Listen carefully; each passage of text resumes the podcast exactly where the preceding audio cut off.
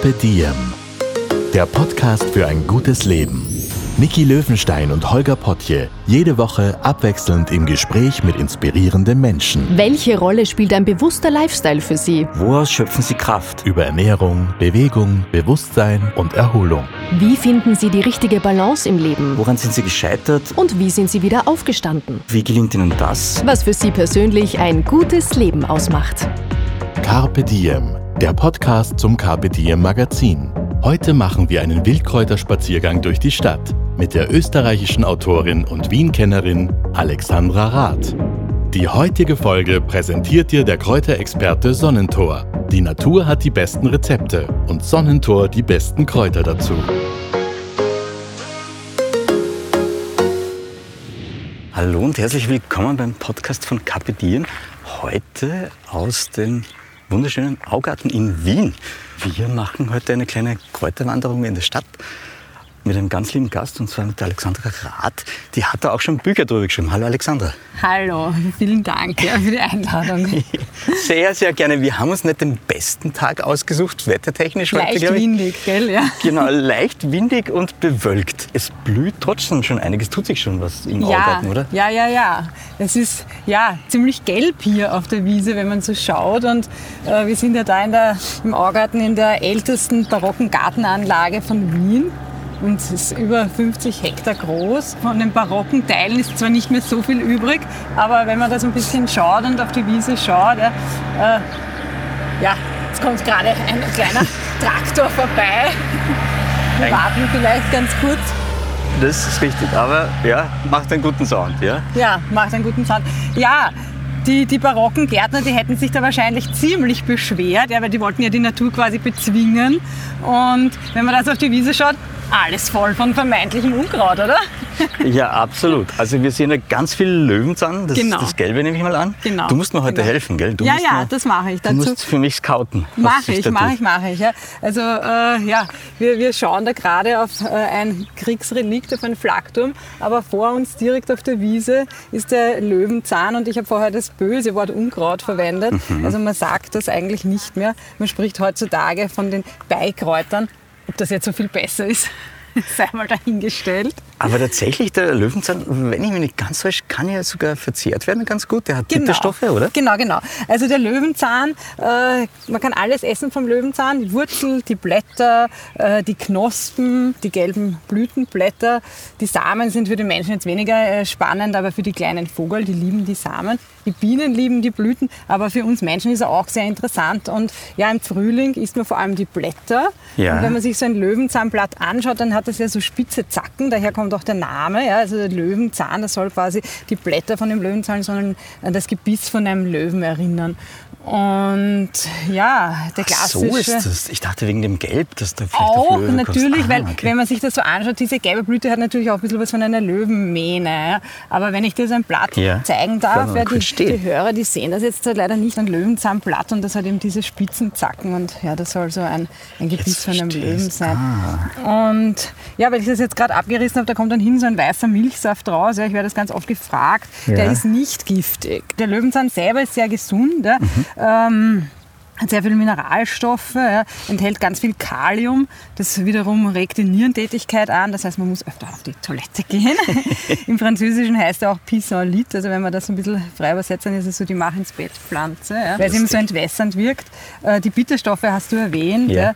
Ähm, die sind auch sehr gesund für uns Menschen. Wir sind das zwar nicht mehr so gewohnt, weil bei jedem Salat und überall werden diese Bitterstoffe herausgezüchtet, aber ähm, grundsätzlich sind sie gesund, weil sie den Leberstoffwechsel also anregen, die Produktion der Gallenflüssigkeit und die Galle, die Gallenflüssigkeit brauchen wir, um Fett verdauen zu können. Ja. Und du kennst es vielleicht, ja, ähm, aus den Blättern im zeitigen Frühling vom Löwenzahn äh, machte man oder macht man immer noch, ja, vor allem in Kärnten und in der Steiermark kennt man das, diesen Rödelsalat. Ja. Das ist ein klassischer Frühlingssalat mit Erdäpfel, in der Steiermark mit Kürbiskernöl und drüber so gebratenen Speck oder gebratenen Räuchertofu. Und ja, da ist dann natürlich der Bitterstoff ganz gut, damit man das Fett vom Öl und vom Speck oder vom äh, gebratenen Tofu gut verarbeiten und verdauen kann. Ja. Und ja, es gibt ganz viel zu erzählen zum Löwenzahn. Ja. Es ist wirklich eine, eine äußerst gesunde Pflanze. Und ich habe zum Beispiel in einem meiner Büchern ähm, eine Torte, eine Topfenobersttorte mit Löwenzahnblüten gemacht. Das heißt, diese gelben Blütenblätter ja, einfach so herauszupfen, ist ein bisschen meditativ, ja, aber es geht relativ einfach. Wenn man ja, so, also du äh, zupfst jetzt gerade, du genau, entfernst die Blütenblätter Genau, von und aus diesen gelben, man nennt die auch Zungenblätter. Ja, kann man die essen? Die kann man essen. Mhm. Und wenn man die zum Beispiel in, ja, sind hübsch gelb, einfach in eine Topfencreme reingibt oder über eine Torte drüber streut oder ich habe es eben in einer Masse drinnen von einer Torte, dann schmeckt das so ein bisschen frischer und leicht herb, das Ganze. Und es schaut natürlich super nett aus. Ja. Verstehe. Also ich glaube, wir müssen jetzt ganz viel zu Alexandra erklären, wenn man sich denkt, warum ja. hat die so viel mit Rezepten? Du bist Wienerin, wenn ich es jetzt richtig verstanden habe, gebürtig? Ja, nein. Nein? Also, Nein. du bist nach ich Wien bin gezogen? in Villach geboren, ah. aber ich bin schon in meinem ersten Lebensjahr nach Wien. Okay. Äh, okay. Ja, mit meinen Eltern übersiedelt. Genau. Und die Liebe zum, zum, zum Essen, weil du bist Autorin einerseits. Genau. Weil unser heutiges Überthema ist ähm, Kräuterwandern in der Stadt und welche Kräuter man in der Stadt finden kann. Genau. Und du hast jetzt ein neues Buch geschrieben? Das süße wilde Wien. Genau. Und da geht es eigentlich darum, äh, Kräuter und so weiter in der Stadt zu finden, die man dann in Rezepte verpacken kann. Genau, genau, genau. Also das Buch ist, äh, ja, das ist das Nachfolgewerk zum Wilden Wien. Äh, gegessen wird, was in der Stadt wächst und das süße Wilde Wien ist genascht wird. Also es geht nur um süße Speisen und das Buch ist, wenn man will, so eine Mischung zwischen einem Wiener City Guide, Wien Reiseführer, aber für Wiener und Wienerinnen ja, äh, und einem Wildpflanzenkochbuch. Das, das heißt, für unsere Hörerinnen in Deutschland äh, ist es jetzt überhaupt oh. nicht zu oh. empfehlen, gell? weil die ja. sind aber so. Nein, ist natürlich auch ja, zu empfehlen. Aber äh, ja, ich weiß jetzt nicht, ob man als Tourist so wirklich durch die Stadt geht und mhm. Bildkräuter sammelt. Aber es ist schon so ein Buch, das sich mit der Geschichte äh, der Stadt beschäftigt, mit vielen Plätzen. Ja, also äh, ich habe es eh, ja, glaube ich, ganz kurz erwähnt, dass der Augarten auch in einem meiner Bücher vorkommt. Und ich arbeite immer viel mit Historikern zusammen, mit Magistratenbehörden und so weiter, weil ich natürlich auch tausend Fotogenehmigungen brauche. Und ja, und ich zeige dann immer diese Plätze. Und hier im Augarten zum Beispiel haben wir fotografiert die Linde. Also wir können da hast du mich im Vorgespräch schon kosten lassen vom genau, Lindenblatt. Genau, ja? genau. Ja, weil die Linde, also der Lindenbaum, das wissen vielleicht die wenigsten, man kann die Blätter der Linde und auch die Blüten der Linde äh, quasi essen ja, und verarbeiten. Und die Linde selber gilt in der Mythologie als der Baum des Friedens und der Liebe. Und ich fand das im Augarten einen schönen Kontrast, der Gegensatz zu diesem Kriegsrelikt, dem Flakturm. Also wenn man davor steht und dann ist ja diese Friedensallee an Lindenbäumen und dann dahinter dieses ja, aus dem Zweiten Weltkrieg äh, ja, denkmalgeschützte Kriegsrelikt, dann ist das irgendwie ganz spannend und ja, dann koche ich natürlich auch mit den Sachen. Verstehe. Da muss man jetzt mal erklären, Augarten in Wien ist im zweiten Bezirk. Ja. Recht nah, glaube ich, auch schon an der Donau. Also genau, genau. Also daher auch eigentlich der ursprünglich der Name, ja, Augarten, weil das hier früher, also ganz, ganz früher, ja, ein, ja. ein Auengebiet war. Also eh, wie du gesagt hast, die Donau fließt hier gleich äh, ums Eck vorbei und die war ja früher nicht reguliert und äh, hatte auch ganz viele Meander, also so Arme. Ja, das war so eine riesige Auenlandschaft, die äh, nur für den Kaiser war und als Jagdrevier einfach gedient hat. Ja, also die haben hier auch Hirsche etc. Äh, gejagt und im frühen 17. Jahrhundert, also um äh, 16, 14 herum, ist hier ein erstes Schlösschen gebaut worden, weil natürlich die Herrschaften, die wollten nicht nur jagen, sondern auch danach feiern gehen und äh, ein bisschen was trinken und ja, erlegtes Wild quasi verzehren. Und so hat sich das entwickelt. Also so hat sich der Augarten dann immer weiterentwickelt zu eben so einer barocken Gartenanlage, ist auch immer wieder zerstört worden. In der zweiten Türkenbelagerung ist es zerstört worden. Ähm, 1830 bei einem riesigen Hochwasser, wo die Donau einfach über über, übergegangen ist. Es ist auch zerstört worden. Äh, ja, und den, wenn man so will, Todesstoß ja, für diese schöne barocke Gartenanlage gab es dann im Zweiten Weltkrieg, als die Flagtürme gebaut wurden. Ja. Mhm. Also die sind... Äh, es gibt zwei an der Zahl, gell?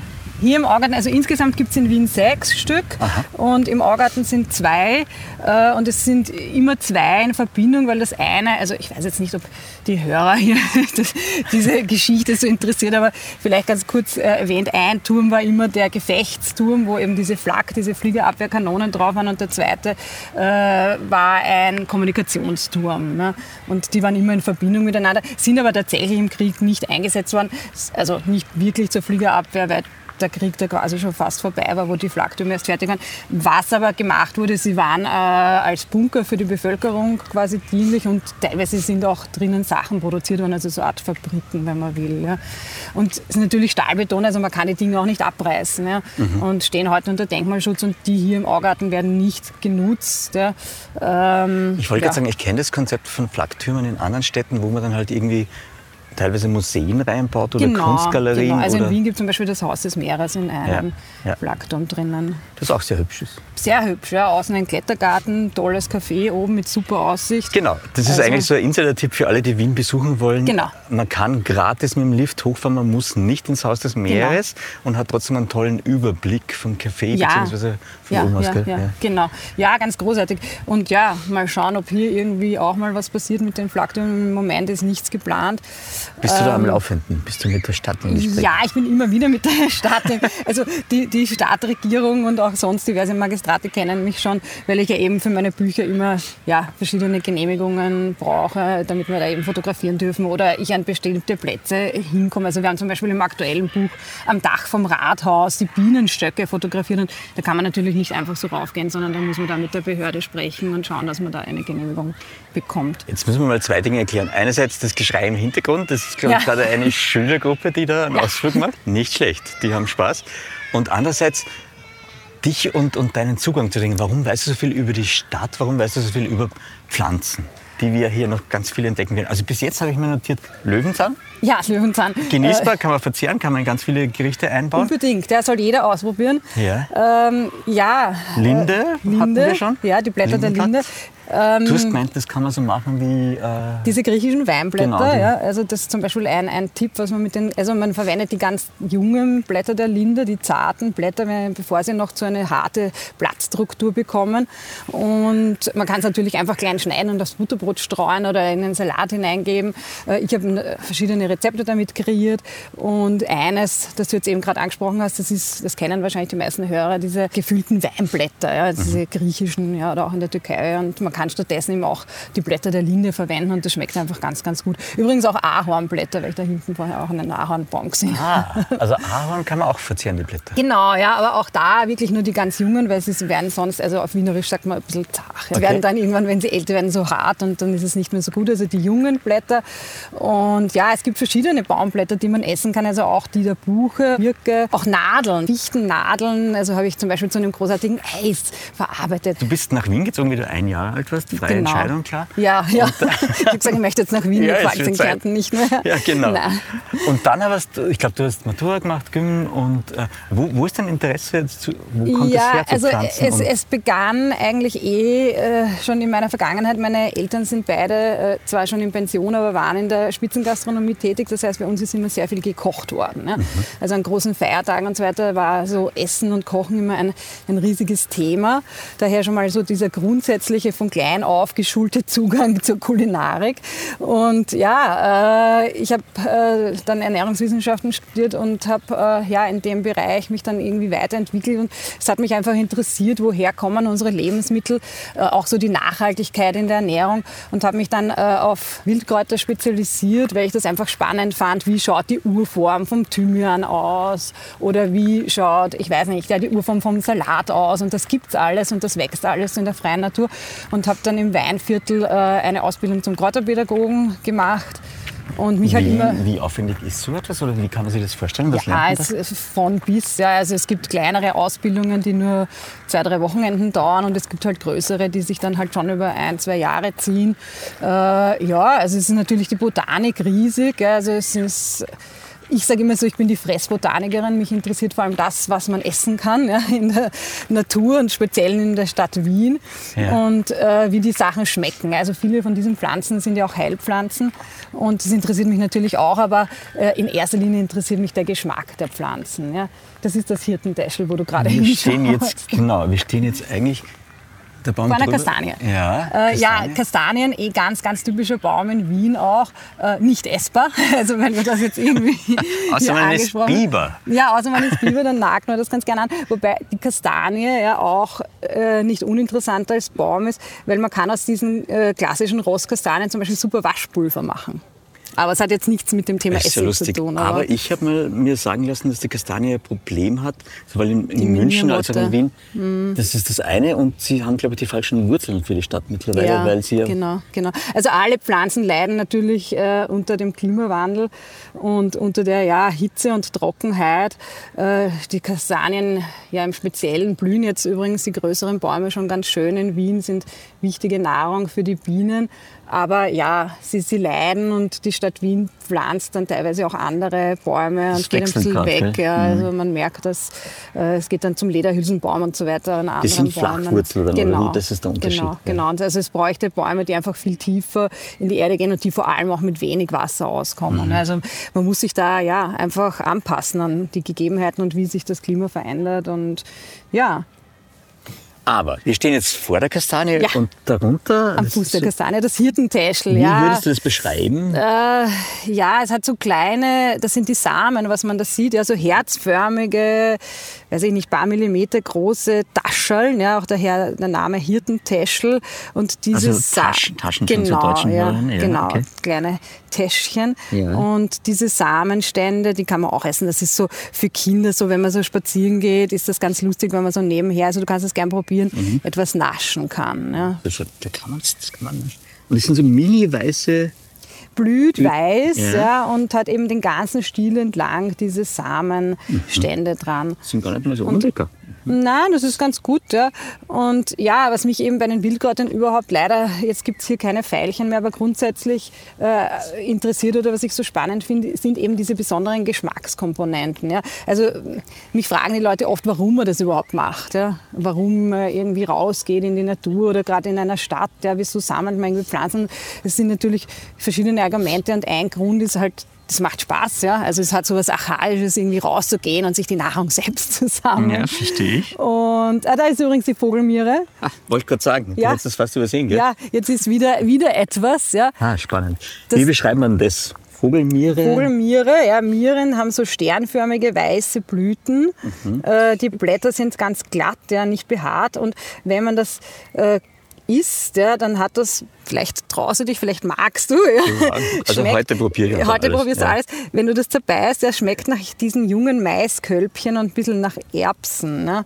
Und ist so ein ganz, ganz tolles Einsteigskraut ja, oder Einsteigerkraut, weil es eben so ein dezentes Aroma hat und man kann herrliches Pesto draus machen zum Beispiel. Das kann ich mir jetzt durchaus vorstellen. Also mit gerösteten Sonnenblumenkernen, mit einem guten Olivenöl oder auch mit einem kaltgepressten Sonnenblumenöl, äh, vielleicht ein bisschen ein Knoblauch und ja, Spaghetti, Parmesan, ein ganz schnelles und super gesundes Essen. Die Vogelmiere hat sehr viel Vitamin C. Das ist übrigens dann gleich der zweite Grund, warum man diese Wildkräuter sammeln soll oder ich es jedem ans Herz legen möchte, eben nicht nur, weil es Spaß macht, sondern weil sie so gesund sind. Jetzt habe ich gerade ein Mais-Feeling. Maisfeeling, ja, schon, gell? Also sehr, sehr intensiver Maisgeschmack und das mögen auch die Kinder, ja, weil es eben jetzt viele dieser Pflanzen haben ja äh, starke Bitterstoffe und das hat die Vogelmiere gar nicht.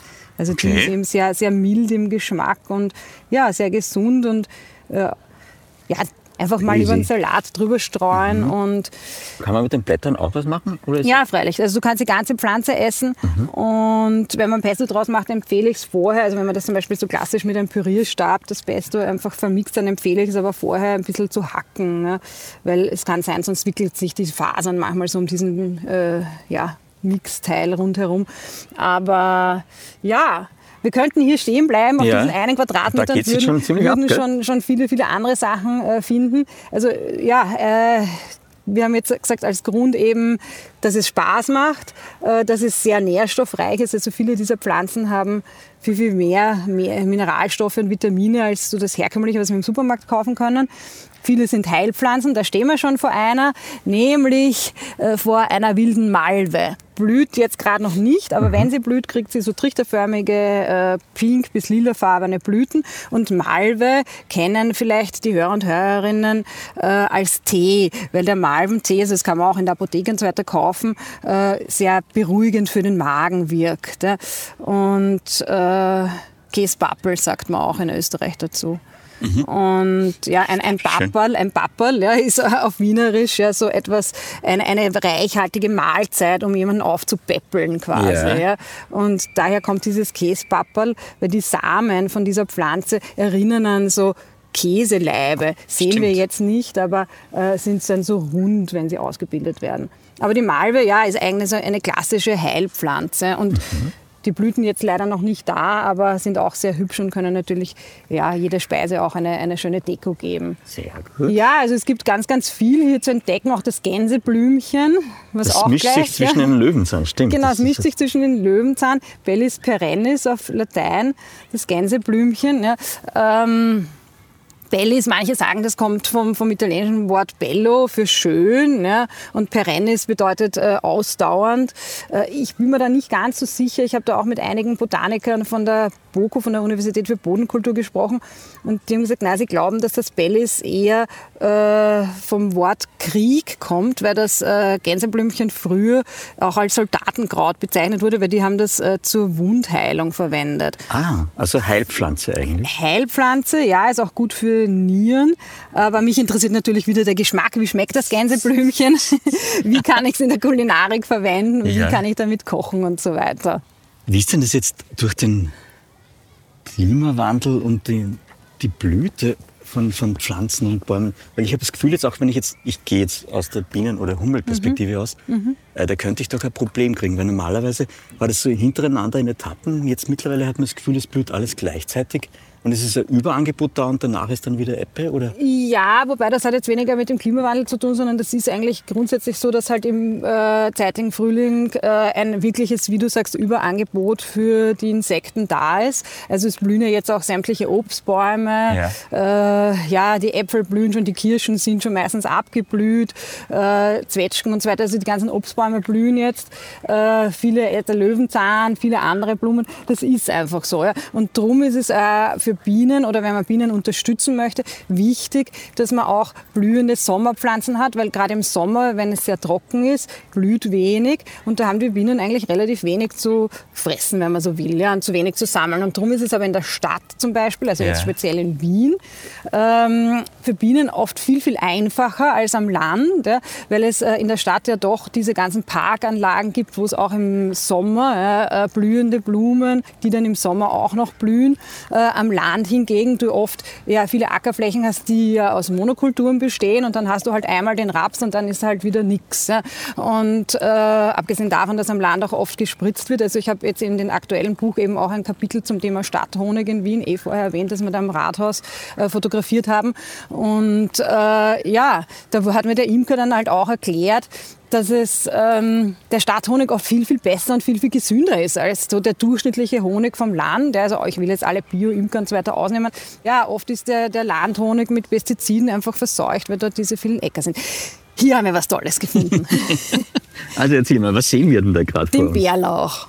Klassischer Bärlauch. Klassischer Bärlauch, er blüht schon. Ja, das er- heißt, ist er dann noch genießbar oder ist ja, er schon ober? ja, ja, er ist noch genießbar.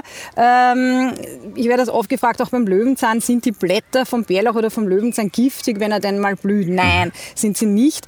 Aber im Normalfall essen wir die Blätter dann nicht mehr, allein aus dem Grund, weil wenn diese Pflanze blüht, geht die ganze Kraft, ja, äh, sprich auch ihre Nährstoffe, in die Ausbildung zuerst der Knospe, der Blüte und danach der Samen. Das heißt, diese Blätter schauen jetzt auch nicht mehr, mehr so schön aus. Ja. Äh, man kann sie noch essen, aber sie schmecken nicht mehr so intensiv und sie sind auch nicht mehr so gesund. Das heißt, im Idealfall pflücke ich die Blätter, bevor die Pflanze ihre Knospen ausbildet oder zu blühen beginnt. Was du aber jetzt machen kannst, ist, du kannst zum Beispiel die Blüte verwenden. Jetzt kann ich die Blüte verwenden. Also wenn wir das jetzt hier auch einfach mal so Ja. nehmen, sind diese wunderschönen weißen, sternchenförmigen Blüten.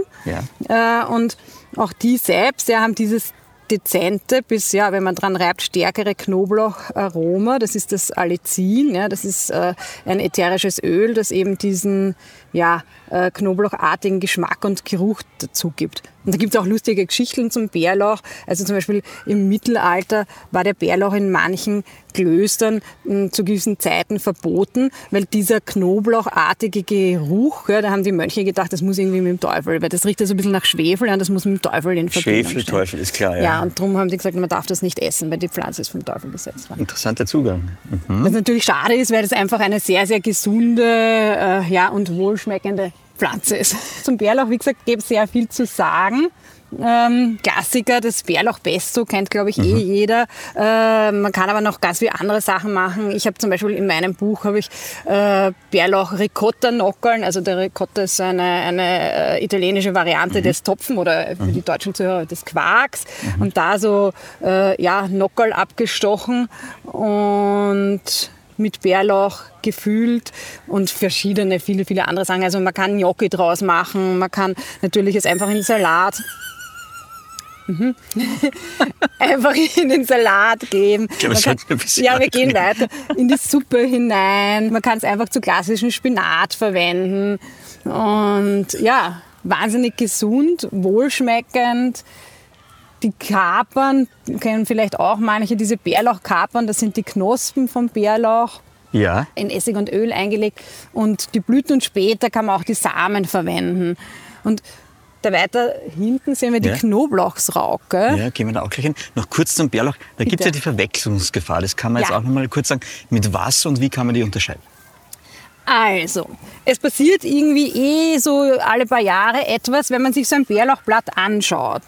Und wie gesagt, Sie sehen das jetzt nicht, aber in der Beschreibung, es ist glatt, es ist so ein bisschen labbrig, wenn man will, also es ist nicht sehr, sehr stabil. Äh, Wenn es, manchmal wird es mit Maiglöckerl verwechselt. Genau. Wenn man aber, wir sehen hier jetzt parallel kein Keine Maiglöckchen, Maiglöckchen, ja. aber würden wir das sehen, die Maiglöckchenblätter sind von der Farbe anders, sie sind viel, viel härter, viel, viel fester. Ja. Das Bärlauchblatt ist äh, auf der Rückseite so ein bisschen matt, ja. äh, gräulicher, auf der Vorderseite ja auch matt, aber grünlicher, also schaut einfach komplett anders aus. Sieht man es nebeneinander, würdest du jetzt sofort den Unterschied erkennen. Okay. Auch von der Jahreszeit, also die Maiglöckerl fangen jetzt erst an. Ja.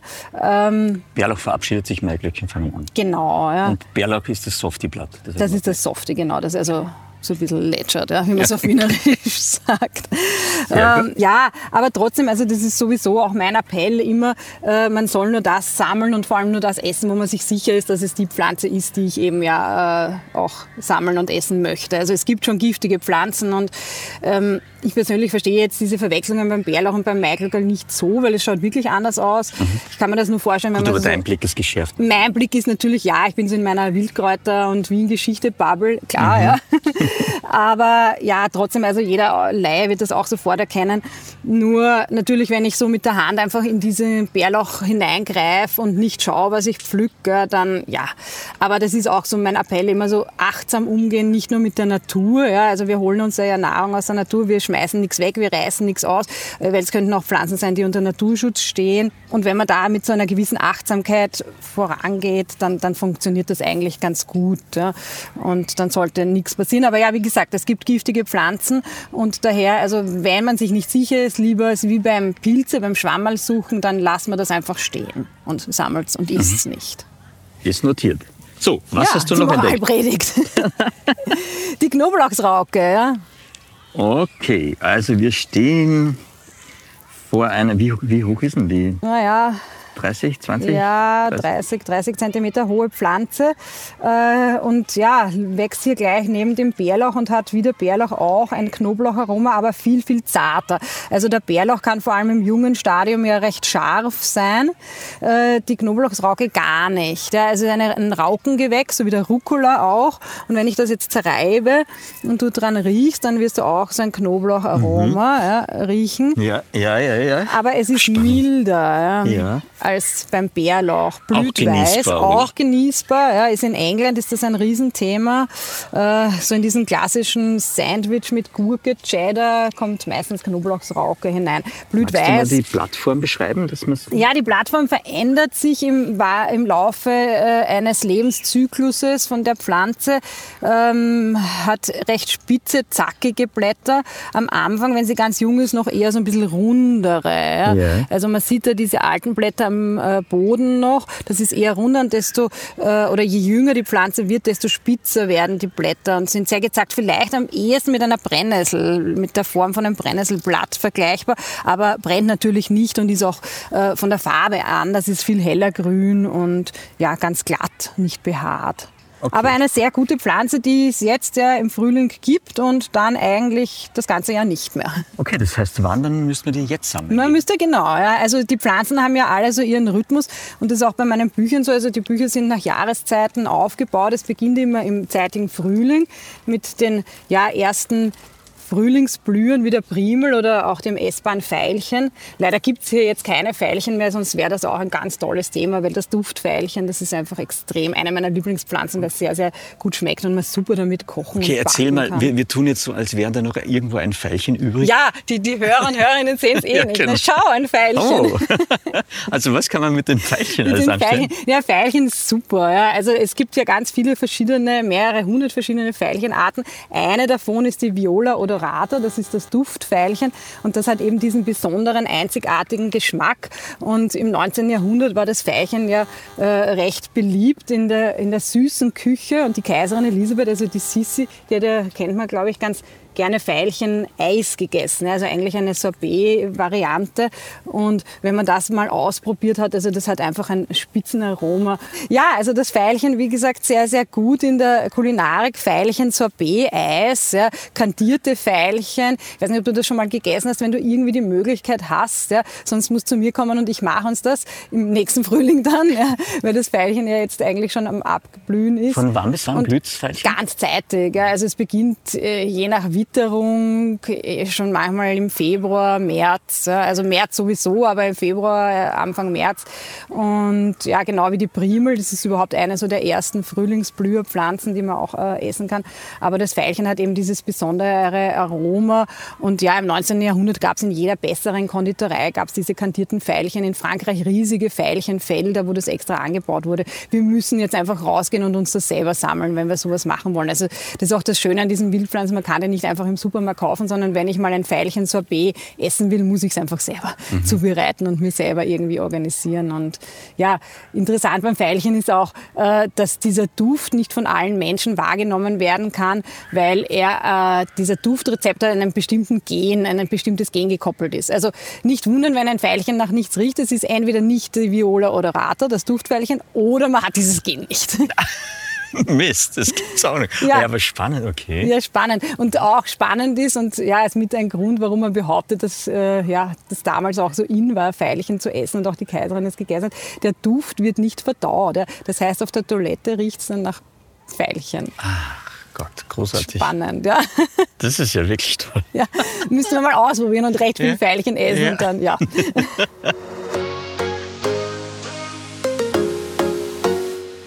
Wir wissen, auch für dich ist das richtige Kraut gewachsen. Und wenn es weder in deinem Garten oder auf deinem Balkon gedeiht, dann tauche ein in die Welt von Sonnentor. Mit den losen Sonnentor-Tees kannst du deine Sammelleidenschaft so richtig ausleben. Von A wie Apfelminze bis Z wie Zitronengras. Entdecke sie alle unter sonnentor.com. Vom Pfeilchen kommen wir jetzt gleich zum nächsten Hauptdarsteller. Ja. Wen haben wir da vor uns? Das ist der Holunder. Genau, genau. Der hat schon seine Knospen ausgebildet und der Holunder ist auch ein, ein ganz großartiger Strauch. Und in meinem aktuellen Buch beim süßen wilden Wien habe ich ein Kapitel zum Holunder. Wir haben den fotografiert vor der historischen Sternwarte im 16. Bezirk vor der Kufner Sternwarte. Und ich fand das sehr schön, weil wenn der Holunder blüht, und ich glaube, das kennt jeder, diese weißen, kleinen, sternchenförmigen Blüten, äh, die schauen so ein bisschen ja eben wie kleine handgezeichnete Sterne aus und die vor einer historischen Sternwarte haben einfach ein schönes Bild ergeben. Ja, ja total. Was stellt man mit Holunder alles also beim Holunder ist es so, dass das Holz und die Blätter giftig sind, also bitte nicht essen. Mhm. Äh, wenn er blüht, ja, diese weißen Blüten, ich glaube, die meisten kennen diesen klassischen Holunderblütensirup, aber man kann natürlich noch viel, viel mehr machen mit diesen Blüten. Äh, viele kennen vielleicht auch das einfach herausgebacken, ja, also die Holunderblüten in einen Teig der Wahl, es kann ein Palatschinkenteig sein, ein Bierteig, sonstiger Teig und dann heraus äh, frittiert oder herausgebraten, ja, so kleine Küchlein und auch das ist so ein Klassiker. Aber ich habe natürlich noch viele, viele andere Sachen damit gemacht. Ja. Ich habe zum Beispiel die Holunderblüten in Weißwein, in einen sehr lieblichen Weißwein eingelegt und dann einen Sabayones, einen Weinschaum draus gemacht. Und ja, wenn dann im Herbst oder im Spätsommer der Holunder seine Beeren ausbildet, das sind diese dunkelroten Kugeln, diese Früchte, ja, bitte auf gar keinen Fall roh essen, weil die sind giftig, die enthalten eine Vorstufe von der Blausäure, also Zyankali, nicht so gut. Ja. Außer Ähm, ja, außer, außer, ja, Punkte, Punkte. Aber ansonsten äh, im gekochten Zustand sehr, sehr gesund und sehr gut. Also ich habe im Buch zum Beispiel ein großartiges Holunderbeeren-Sorbet gemacht. Ja, einzigartig, erfrischend und man kann ein Hollerkoch draus machen. Das ist so eine Art Kompott, ja, auch so ein Klassiker aus diesen dunklen Beeren in Verbindung mit Zwetschgen, Birnen und Äpfeln. Äh, man kann Saft draus machen. Die Holunderbeeren im Speziellen sind sehr, sehr gesund, weil sie enthalten recht viel Eisen.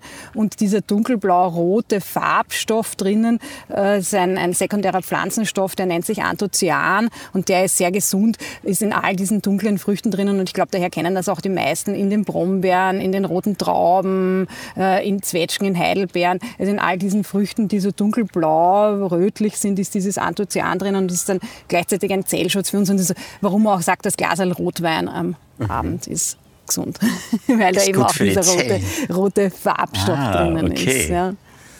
ja. Ja, Wahnsinn. Aber wir waren jetzt schon ziemlich erfolgreich für. Ja, es gäbe noch so viel mehr. Ja, ja, ja. Es gäbe Also, noch so viel mehr. nee, aber was jetzt nach den Jahreszeiten gedacht einmal, Mhm. wenn man jetzt durch die Stadt wandert und nach Kräutern Ausschau hält Ja. oder Pflanzen. Ähm, okay, wir nehmen den jetzt im Frühling auf, den Podcast. noch. Wir sind Ende April, Anfang Mai, wenn wir das aufnehmen. Der wird Mhm. später ausgestrahlt. Wenn wir jetzt Frühsommer, Sommer gehen, wie, wie, ja, wie verändert sich da die Oberfläche? Also es, es verändert sich äh, ja schon stark. Und du ja. unterbrichst mich, Entschuldige, Ja. sofort, wenn du irgendwas Spannendes siehst, wo du sagst, Ja, ja. tada. Vorher war ein Brennnessel irgendwo. Ah ja, okay. Und das Lilane kann man dann, das da blüht, das kann man Cool, also ich habe dich schon wieder unterbrochen. Kein, kein Problem. Da hinten die Brennnessel, da vorne die Taubnessel. Okay. Eh In schöner Verbindung. Ja. Äh, Also vielleicht ganz kurz. Ähm, ja, es verändert sich natürlich. Also jetzt ist alles saftig grün. Ja. Es hat jetzt äh, im zeitigen Frühling äh, ja, geregnet und so weiter und es ist alles frisch. Äh, Im Juli, August wird dann alles etwas äh, ja, karger, weil einfach äh, der Regen weniger stark ist, weil die Sonne, für es ist heiß, ja, die Pflanzen ziehen sich zurück. Viele Pflanzen kommen dann im Herbst nochmal, also die klassischen äh, im Frühling äh, ja, essbaren Pflanzen wie der Löwenzahn oder die Taubnessel, über die wir dann sprechen können, weil ich sie da gerade vor uns sehe, äh, oder auch die Brennnessel und so weiter. Also die haben dann nochmal so eine zweite Saison im Herbst, weil sie dann einfach nochmal, die machen quasi Juli, August, wenn es heiß ist, so ein bisschen eine Pause, ja, da ziehen sie sich zurück und dann kommen sie im Herbst wieder, wenn es ein bisschen angenehmer für sie von der Temperatur wird. Und ja, aber auch im späteren Herbst und im Winter gibt es genug zu finden. Also ich habe vorher, glaube ich, die Tannennadeln erwähnt, Fichtennadeln, wo man eben großartige Sachen draus machen kann. Aber ja, vielleicht sprechen wir kurz über die Taubnessel und die Brennnessel, Jetzt, die da gerade wachsen. Hilf mir mal, welches ist die Was ist Taubnessel? was, ja. Äh, Die Taubnessel schaut aus wie eine Brennnessel von den Blättern. Ja. Äh, Wir haben hier die purpurrote Taubnessel, es gibt die gefleckte Taubnessel, es gibt viele, viele andere. Es ist ein Lippenblütler, ähm, ist aber mit der Brennnessel nicht verwandt. Also es schaut so aus, taub der Name, weil Alles- es eben nicht brennt, daher taub. Ja, mal? Jetzt bin ich mutig. ja da passiert ich greife nichts. jetzt ja. gerade auf das Blatt, kein Problem. Schaut aus wie ein Brennnesselblatt, brennt aber nicht, daher auch der Name Taubnessel. Es gibt auch eine schöne Geschichte dazu. Äh, In den Blüten gibt es so diese ähm, ja, zukünftigen Samenstände. Und wenn du dir das anschaust, also da gibt es eine Geschichte dazu und das heißt, dass da die Feen ihre Schüchen hineingelegt haben. Das sind die Schuhe der Feen. Verrückt. Ja. Aber ja, äh, an und für sich äh, eine Aber Pflanze. gut, wenn man mit Kindern durch den... Ja, gut, wenn man mit Kindern Ja, und äh, angeblich der Sage nach schaut deshalb die Pflanze auch aus wie eine Brennnessel, damit das nicht angegriffen wird und man diese Schuhe nicht entdeckt. Also sie tarnt sich als Brennnessel. Clever. Also es gibt zu vielen Pflanzen so nette Geschichten, Märchen und. Sagen dazu. Ja. Man kann die Blüten essen, schauen sehr, sehr hübsch aus. Ja. Kannst gerne probieren, wirklich? wenn Ja. du magst. Ja. Schmeckt jetzt nicht sehr aufregend. Vielleicht, wenn noch Nektar drinnen ist, ein bisschen süß. Ja, ich schmecke die Feenschuhe Aber, raus. ja, du schmeckst die Feenschuhe. ne? Ui, jetzt sind sie auch gegessen. Ja. Aber ansonsten ist die Taubennessel auch äh, eine interessante Pflanze. Ich habe sie im aktuellen Buch, haben wir sie äh, fotografiert vor der Hofburg im ersten Bezirk. Und ich fand das ganz lustig, weil die Hofburg ist ja, äh, oder war ja, der Herrschaftssitz der Habsburger. Die haben ja dort gewohnt. Ja. Und ich fand es interessant, vor einem Gebäude, wo der Herrscher des Landes wohnt, eine Pflanze zu finden, die sich Taubnessel äh, nennt, weil ja, so manche Herrscher sind ein bisschen taub gegenüber den Bedürfnissen. Ich verstehe, jetzt habe ich den Zusammenhang. Aber ja, vielleicht ein bisschen weit hergeholt, aber grundsätzlich auch da, ja, also in der Stadt gut zu sammeln, schön zur Deko. Ich habe einen ganz einen guten Schokokuchen, also eine französische Schokotat mit Taubnessel gemacht und noch ein paar andere Sachen, weil die Taubnessel äh, harmoniert mit Schokolade sehr, sehr gut. Okay. Und wenn man jetzt im Vergleich da hinten die Brennnessel, ja. Hier haben wir die Brennnessel. Ein paar Schritte weiter. Genau, ja.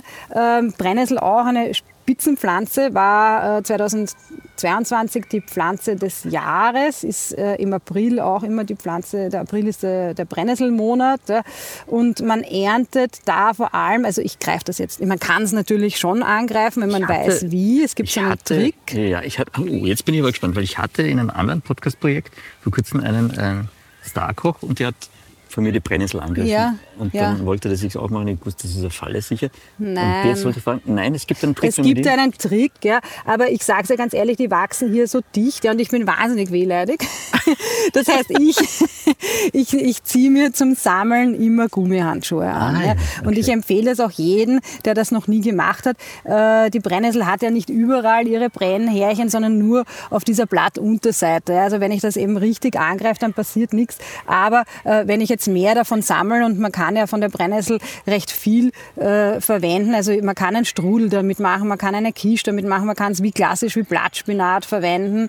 Ähm, dann, ah, jetzt fängt es zu regnen an. Ach, wir haben halt wirklich alles. Ja, ähm, dann nimmt man so diese obersten jungen Blätter Ja. und da eben, ja, also meine Empfehlung, einfach Gummihandschuhe anziehen, ein Körbchen mitnehmen, die obersten Triebblätter ähm, abschneiden und dann zu Hause, bevor man es verarbeitet, also wenn man zum Beispiel einen Spinatstrudel, also in dem Fall Brennnesselstrudel machen möchte, dann die Brennnesselblätter kurz in kochendes Wasser schmeißen, also blanchieren und damit äh, sind diese Brennhärchen auch zerstört und können uns nichts mehr anhaben. Verstehe. Es ist übrigens die gleiche Säure, die auch die Ameisen verwenden. Ja, also es ist nicht so angenehm. Ja.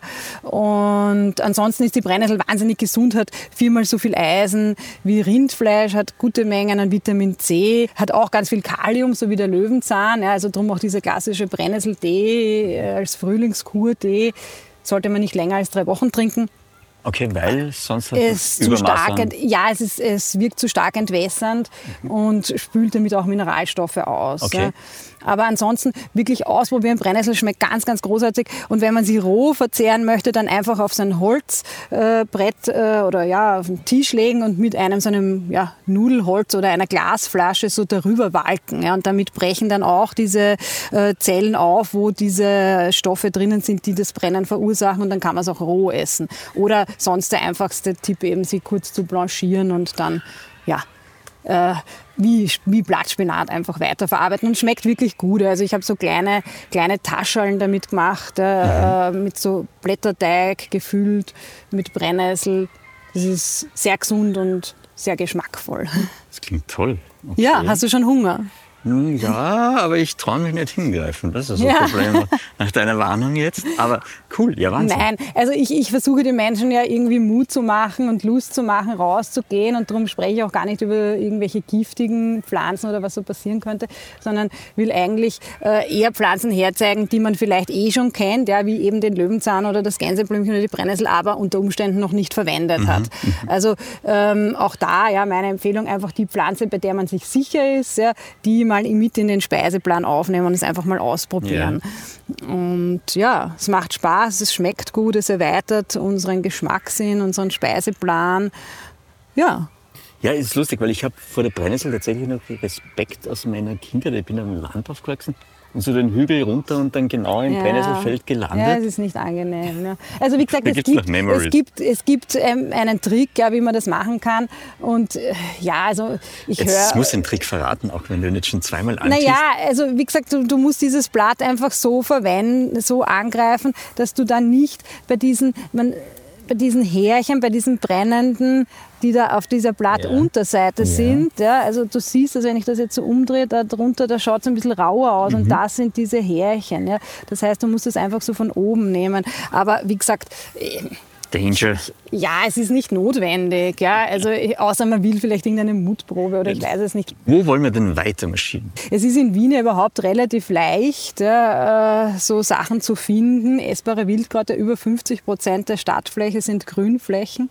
Also da gibt es einfach... Das wirkt aber oft in Wien. Es tut mir jetzt leid, wenn ich dich unterbrechen Ja, ja, es ist, man muss da der Fairness dazu sagen, es ist halt schon meistens am Stadtrand. Also der Wiener Wald, der im Westen von der Stadt Wien, der einfach riesig ist, ja, 30 Kilometer breit, 40 Kilometer lang, ja, äh, bis nach Niederösterreich hineingeht.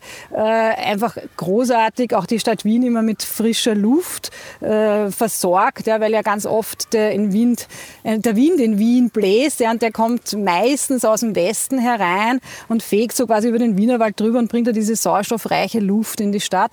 Also darum, ich sage immer, die Wiener sollen sich nicht aufregen über den Wind, sondern froh sein, dass wir den haben. Ja. Dadurch ist die Luft ganz gut in der Stadt.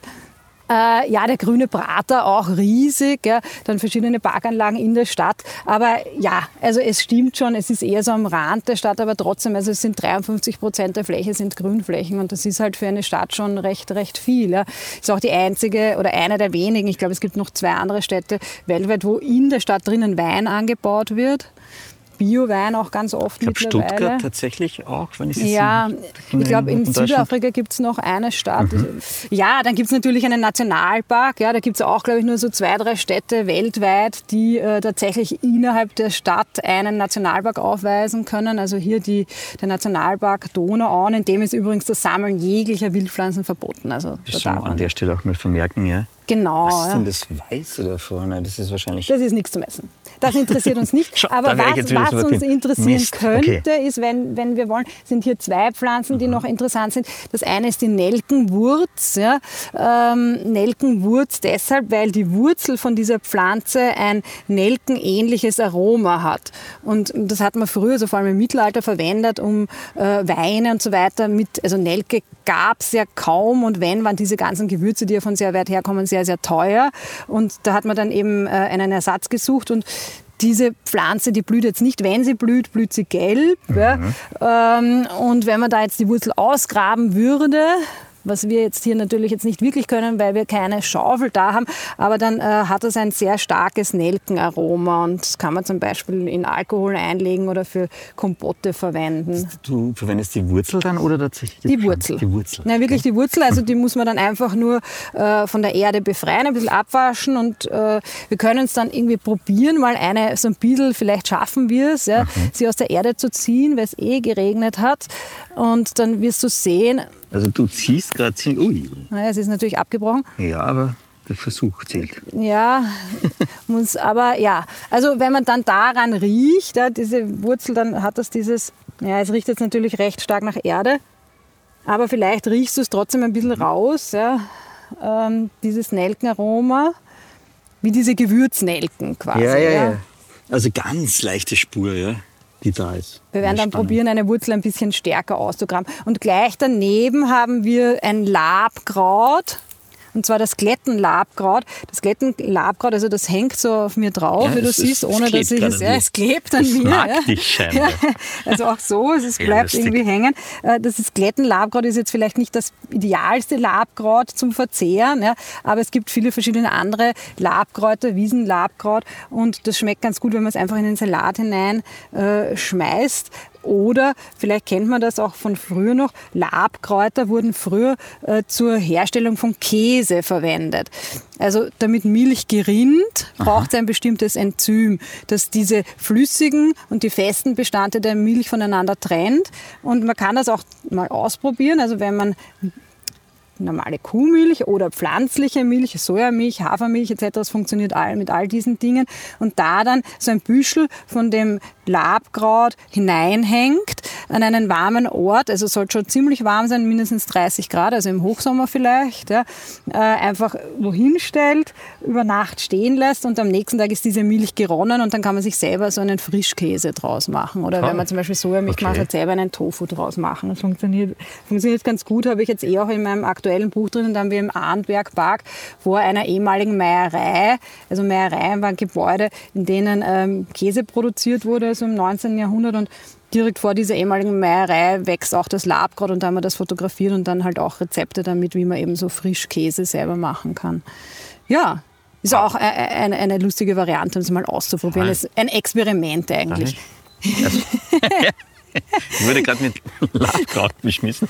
Du, Ja, ich bin jetzt ja. draufgekommen, in der Konstellation, wenn wir so gehen, dann haben wir keine Störgeräusche aus irgendeinem Okay. Grund. Ähm, Gut. Deswegen mein Vorschlag, Ja. so. Und ähm, vielleicht wollen wir zum großen Finale nochmal A zusammenfassen, was du alles anbietest und B, was man bei einem Gartenspaziergang in Wien oder in der Stadt Ja. ähm, alles wirklich tatsächlich potenziell entdecken könnte. Mhm. Ja, also äh, ich selber mache ganz viele äh, Workshops, wenn ich Zeit habe. Im Moment bin ich mit Buchpräsentationen recht eingedeckt. Ja. Aber auch da, ja, also es kommen jetzt einige äh, Präsentationen von meinem neuen Buch, wo ich auch immer so Kräuterspaziergang, also das heißt, ich stehe nicht in der Buchhandlung und erzähle über das Buch. Ich finde das ein bisschen langweilig, sondern ich gehe dann mit den Leuten raus und zeige ihnen in Also du dem machst wirklich Kräuterwanderung. Genau, ja, also eine kurze natürlich nur, weil dann ist nicht so viel Zeit und danach, also bei jeder Buchhandlung gibt's immer irgendwo so einen kleinen Park, ja, wo man jetzt die Pflanzen vielleicht nicht unbedingt essen würde, aber man kann sie herzeigen, wie sie so in ihrem natürlichen Lassen wir mal das Auto vorbei. Ja, einfach um zu zeigen, wie Pflanzen in ihrem natürlichen Habitat wachsen. Und schauen uns die äh, essbaren Pflanzen an, sprechen ein bisschen.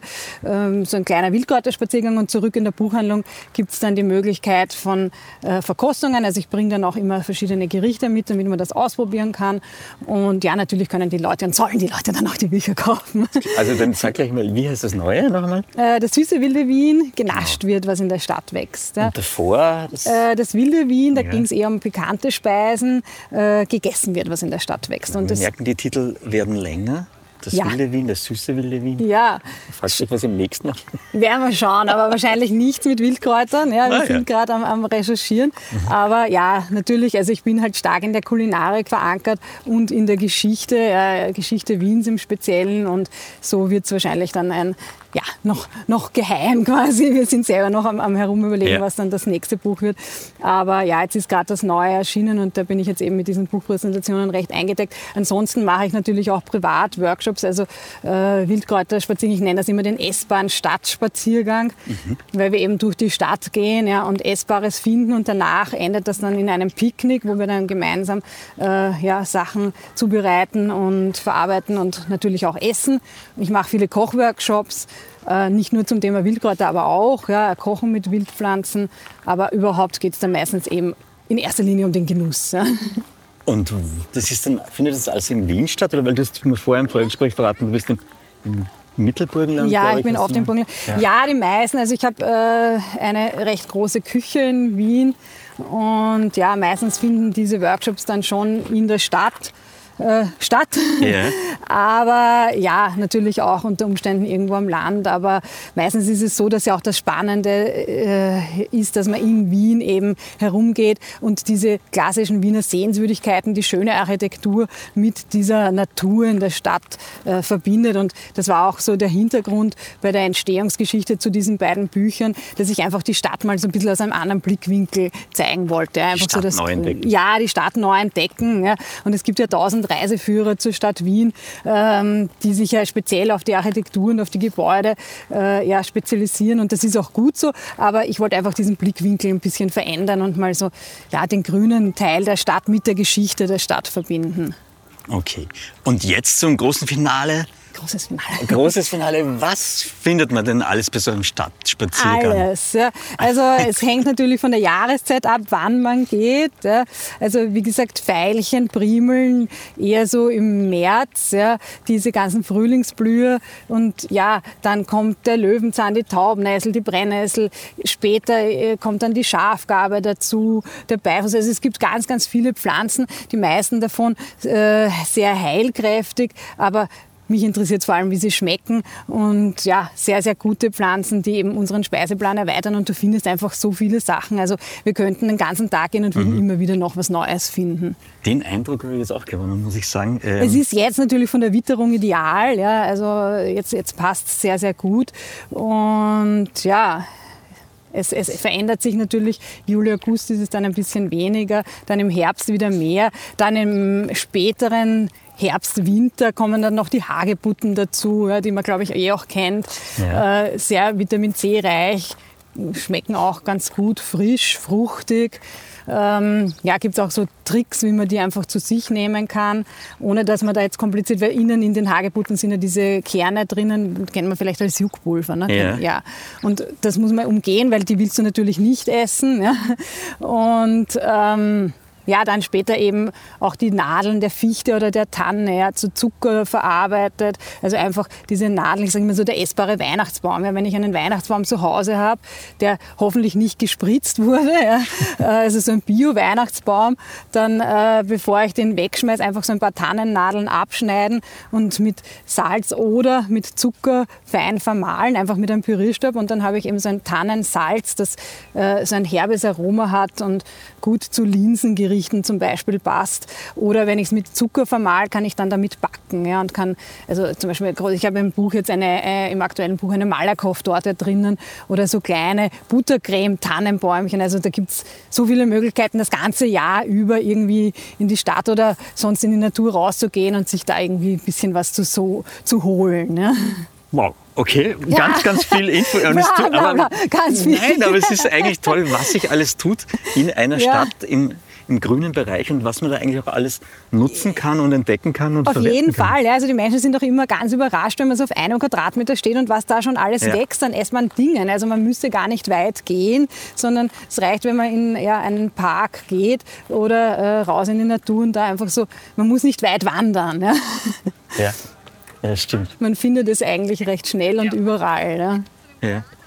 Jetzt kurz noch zu meinen äh, Lieblinge, den Bienen und den Hummeln, mhm. ähm, weil du vorher gesagt hast, also was kann man jetzt tun ja, in der Stadt? also speziell im Sommer wäre es natürlich gut, ja, wenn man da, wenn jemand einen Garten hat, ja, äh, gibt es ja ganz viele äh, Samen mittlerweile auch zu kaufen ja, und Pflanzen, wo extra dabei steht, also dass die bienenfreundlich sind ja, oder vogelfreundlich im weitesten Folge dann wiederum. Ähm, wenn man keinen Garten hat, vielleicht einen Balkon ja, oder eine Terrasse hat, einfach auch da irgendwie so eine Pflanze hinstellen, die irgendwie ja, bienenfreundlich ist, Blüten hat, die Nektar enthalten. Ähm, ja, und selbst wenn man das nicht hat, äh, ein Balkonkissel vors Fenster hängen. Ja. ja. Ähm, und was natürlich im weitesten Sinne auch äh, der Natur und den Bienen hilft, ist, wenn man bei dem Einkauf, also wenn man im Supermarkt einkaufen geht, auch da so ein bisschen nachdenkt, was man kauft. Ja. Weil natürlich, wenn ich biologische, äh, biologisch angebaute Lebensmittel kaufe, dann ist das auch idealer, als wenn ich etwas kaufe, das halt von ich weiß nicht wo kommt und 7000-fach gespritzt wurde, hat dort oder auch in Österreich natürlich auch den Bienen geschadet. Also da merkt man es vielleicht gar nicht so direkt. Es ist eher so eine indirekte Hilfe, wenn ich halt bei meinem Einkauf bewusst nach nachdenke, woher kommen die Lebensmittel, was ist gerade saisonal und was hat äh, die Region zu bieten. Ja? Also mhm. regionale und saisonale Denkweise irgendwie so. Wobei es natürlich für den Konsumenten oft nicht so einfach ist. Ne? Also wir, wir haben oft nicht das Wissen mehr und ja, aber ich glaube, da müssten wir dann schon wieder eine neue, neue Podcast-Folge zu diesem Thema machen. Ja? Du läufst jetzt richtig so hoch vor ja, mir. Ja. Was, was ich aber auch gelernt habe, was interessant ist, weil ich letztens äh, beim Spazierengehen durch die Stadt Hummel am Boden gefunden habe und dann die aufgenommen habe. Ich habe sie dann in den Schatten, in den Pflanzenbett ja. gesetzt helfen würde tatsächlich Zuckerwasser. Genau, genau. Also es ist oft so, dass sie einfach nur Durst haben ja. ja oder irgendwie hungrig sind. Und äh, wie du sagst, ja, also so also reicht ein Tropfen ja, oder einfach, was man auch machen kann, ist so ein Schüsselchen mit Wasser irgendwo hinstellen, äh, damit die Insekten, aber vielleicht mit einem äh, Stabal Holz ja, oder mhm. etwas, das sie wieder rauskraxeln mhm. können. Ja, also wenn sie da reinfallen, dass sie wieder hinausklettern können. Aber ja, oft reicht es, dass man ihnen eben so ein bisschen ein Zuckerwasser oder auch nur Wasser hingibt und dann sieht man, kann man das beobachten, wie sie so ihren Rüssel ausfahren und dann trinken und dann eh wieder wegfliegen. Mhm. Ja. Das ist Energietankstelle. Also, genau, genau. Ja. Jetzt wissen wir, was Bienen und Hummeln für ein gutes Leben brauchen. Was brauchst denn du für ein gutes Leben? Das sind wir den drei klassischen Fragen. Du, also eine intakte Natur, ja, das, das macht mich auch glücklich, wenn ich rausgehe und ich sehe, der Natur geht's gut, ja, weil das natürlich alles irgendwie zusammenhängt. Also wir sind alle irgendwo verbunden und äh, zerstören wir die Natur, zerstören wir den Planeten, zerstören wir auch uns. Ja. Also so, so einfach ist es. Und ähm, ja, also Menschen, die sich mit dem Thema auseinandersetzen und beschäftigen, die machen mir dann immer ganz viel Mut und natürlich ein gutes Leben für mich bedeutet natürlich auch Genuss. Ja. Also ich, es waren jetzt auch zwischendurch so ein paar Moralpredigten dabei, ja. und wo ich gesagt habe, das soll man nicht oder das. Ja. Aber ja, also es geht natürlich auch darum, damit, dass es einem mal zwischendurch auch Spaß macht ja, und man die Dinge genießt. Und da geht es nicht nur ums Essen, sondern eben auch die Natur oder was auch immer, was man gerade macht, ja, dass man das einfach mit, mit einer Liebe und einer gewissen Hingabe macht und äh, ja, Freude dabei hat. Schön. Zweite Frage ist die nach einem täglichen Ritual. Hast du so etwas? Jein. also ich, ich habe... Das ist übrigens eine sehr österreichische Antwort. Jein. Ja, jein. Mhm. Also ich, ich hätte es ganz gern, ja, aber ich schaffe es einfach zeitlich im Moment kaum, ja, weil ich äh, ja, durch äh, diese neuen Bücher oder das neue Buch einfach von einem Termin zum anderen hetze und da halt meine Rituale. Aber ja, normalerweise habe ich schon das Ritual, einmal am Tag hinauszugehen ja, und einen kleinen äh, Spaziergang zu machen und irgendwie ja, zu schauen, wie, wie entwickelt sich die Natur in der Stadt gerade weiter. Also diesen Jahreszyklus irgendwie so aktiv und bewusst wahrzunehmen und mitzuerleben. Das mhm. ist so ein aber sonst habe ich kein Ritual außer einen Tee in der Früh. Was für ein Tee? Ein Kräutertee natürlich. Ah. Wie könnte es anders sein? Das wäre jetzt der perfekte Schluss. Ja. Aber wir haben noch die dritte Frage. Hast ja. du ein Sprichwort oder Zitat, das dich begleitet oder immer wieder mal aufpoppt in deinem Leben? Gibt es da was? Naja, also wenn wir hier äh, bei den Wildkräutern gerade sind, ja, äh, und vorher habe ich ja gesagt, dass man da oft äh, auch Unkraut dazu sagt und sich dann die Menschen, die ja ihren Garten oft zu so einem Bohlphrasen äh, und ja, barocken Garten verwandeln wollen und die Unkräuter aus ihren Garten verbannen wollen. Und dann höre ich ganz oft diesen Satz, äh, den englischen Satz zum Thema Unkraut, äh, if you can beat it, eat it. Also wenn du es nicht äh, bekämpfen kannst, dann isst es einfach auf, ja. Das, das böse Unkraut. Ja. Ich, ich muss mit dem aussteigen. Das ist wunderbar. If you can't beat it, eat it. Großartig. Ja, genau, ja. also reg dich nicht auf, iss es einfach. Ja. In diesem Sinne, vielen lieben Dank für deine Zeit. Bitte gerne. Vielen lieben Dank für die Informationen und die total nette Führung. Ja, bitte. Und gerne, gerne. Genau, ich danke. Es gibt dich in Workshops, es gibt dich in Buchform und man findet dich in ja, man, ja, man braucht nur meinen Namen eingeben oder das wilde Wien und dann findet man mich. Alles klar, danke schön. Ich sage danke. Baba.